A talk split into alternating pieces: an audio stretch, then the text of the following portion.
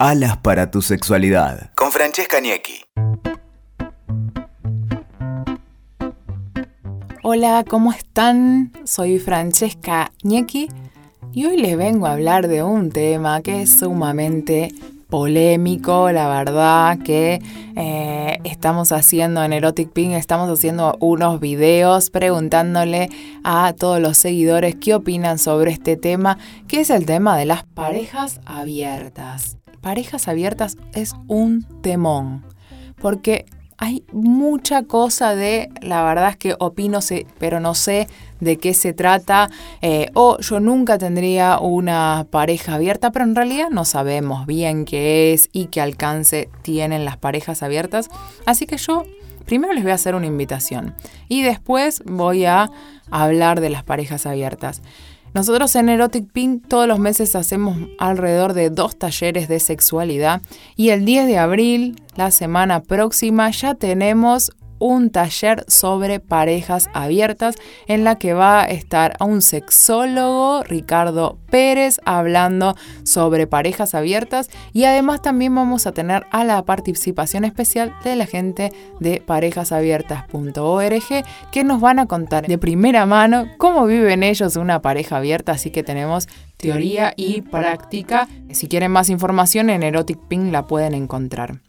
Y vamos a ir a lo que tiene que ver directamente con las parejas abiertas. Hay distintos tipos de parejas abiertas. Por un lado, tenemos las parejas poliamorosas, es decir, que cada uno de los miembros de la pareja puede tener a la vez relaciones con otras personas e involucrarse sentimentalmente con otras personas. Que puede ser que cada uno de la pareja tenga sus propias relaciones por fuera o puede ser que la incorporen también a la pareja inicial, que terminan siendo 3, 4 personas, 5, 6 que viven juntas o que cada uno de los integrantes tiene otras parejas eh, por fuera. Eso es una relación poliamorosa y todos tienen que estar en pleno conocimiento y consentimiento de esto que están haciendo. Después tenemos las parejas abiertas, que es medio difícil, tendría que tener otro nombre aparte, pero eh, hay unos que son parejas abiertas sin ser poliamorosas, que es que cada uno de los miembros de la relación puede tener por fuera otras parejas, pero no se puede involucrar sentimentalmente, es solo sexual. O sea, tengo sexo sí, pero sentimientos aquí no hay. Así que esa sería otra de las relaciones abiertas. Y después tenemos el tema de los swinger, por ejemplo, tienen una pareja abierta en la que cuando deciden entre los dos pueden hacer eh, intercambio de parejas, ¿no? Ir a un bar swinger o encontrar a otra pareja con la que quieran intercambiar o también el mirar forma parte de esto que decíamos de una relación swinger, mirar a otra pareja también. Y voy a agradecer acá a Ricardo Pérez que me ayudó muchísimo en todo este contenido sobre las parejas abiertas, porque había cosas que obviamente uno para uno son nuevísimas. Así que por el otro lado tenemos los tríos, cuando decidimos sumar a alguien más a nuestra pareja. Entonces estamos en una pareja convencional, pero de repente decidimos que queremos sumar a un tercero o tercera a nuestra relación. Esas son en línea las más conocidas, las más comúnmente difundidas de lo que son las diferentes formas de parejas abiertas. Y después tenemos una salvedad que vendría siendo una pareja abierta sexualmente que bien se llama así directamente a las parejas que son más abiertas en cuanto a probar cosas nuevas en una relación sexual, que prueban BDSM, que prueban sexo tántrico, que exploran diversas formas de disfrutar la sexualidad. Y ahí entonces tenemos todas las formas de parejas abiertas. Algunas cosas importantes a tener en cuenta tienen que ver con la, por ejemplo, las fantasías. Una cosa es mi fantasía con lo que me ratoneo y otra cosa es llevarla a la realidad.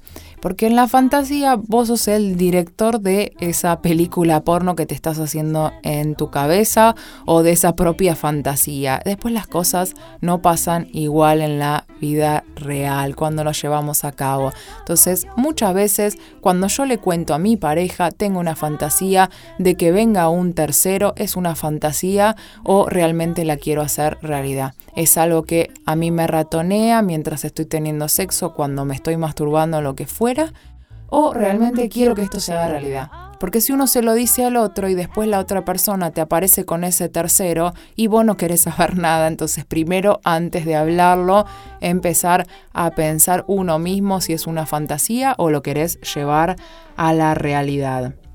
Por el otro lado, el tema de no abrir la pareja porque uno está mal. Muchas parejas dicen, bueno, yo estoy mal con mi pareja, o sea, no estamos más sexualmente, lo que fuera, entonces vamos a abrir la pareja a encontrar nuevas formas de disfrutar la sexualidad. No es la solución, no vas a solucionar nada en todo caso hasta podrías empeorarlo.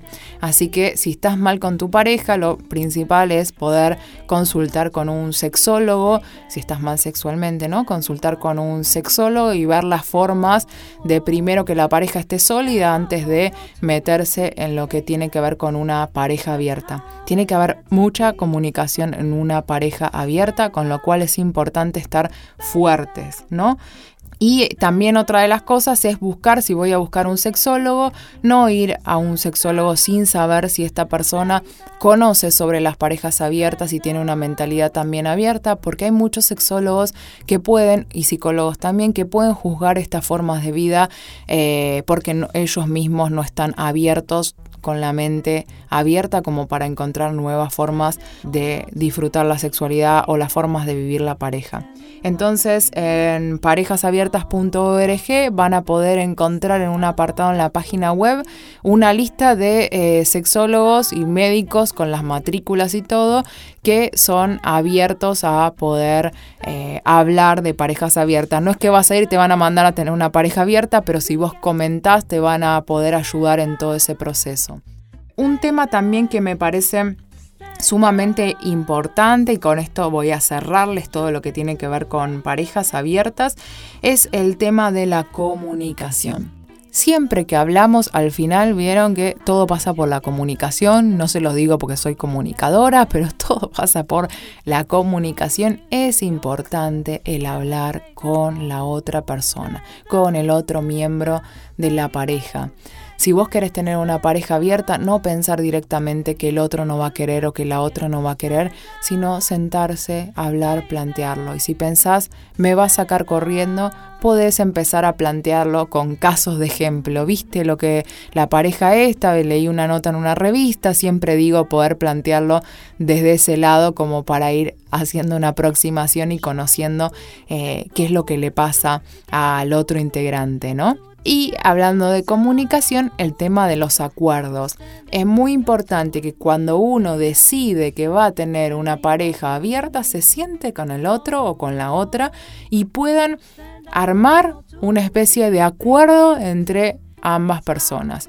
Entonces decir que sí, que no, hasta dónde sí, hasta dónde no, y que esté todo estipulado en una especie de acuerdo. Que después si alguno se sale, se verá y se replanteará qué es lo que quieren hacer, pero tener un acuerdo es esencial en cualquier pareja abierta. Y bueno, y si quieren saber más, sigan las redes o vayan al taller del 10 de abril que organiza Erotic Pink. Bueno, un bachone y hasta el próximo. You got to, got to, got to stand up, baby. Stand up. Escuchaste Alas para tu sexualidad con Francesca Niecki. WeToker. Sumamos las partes.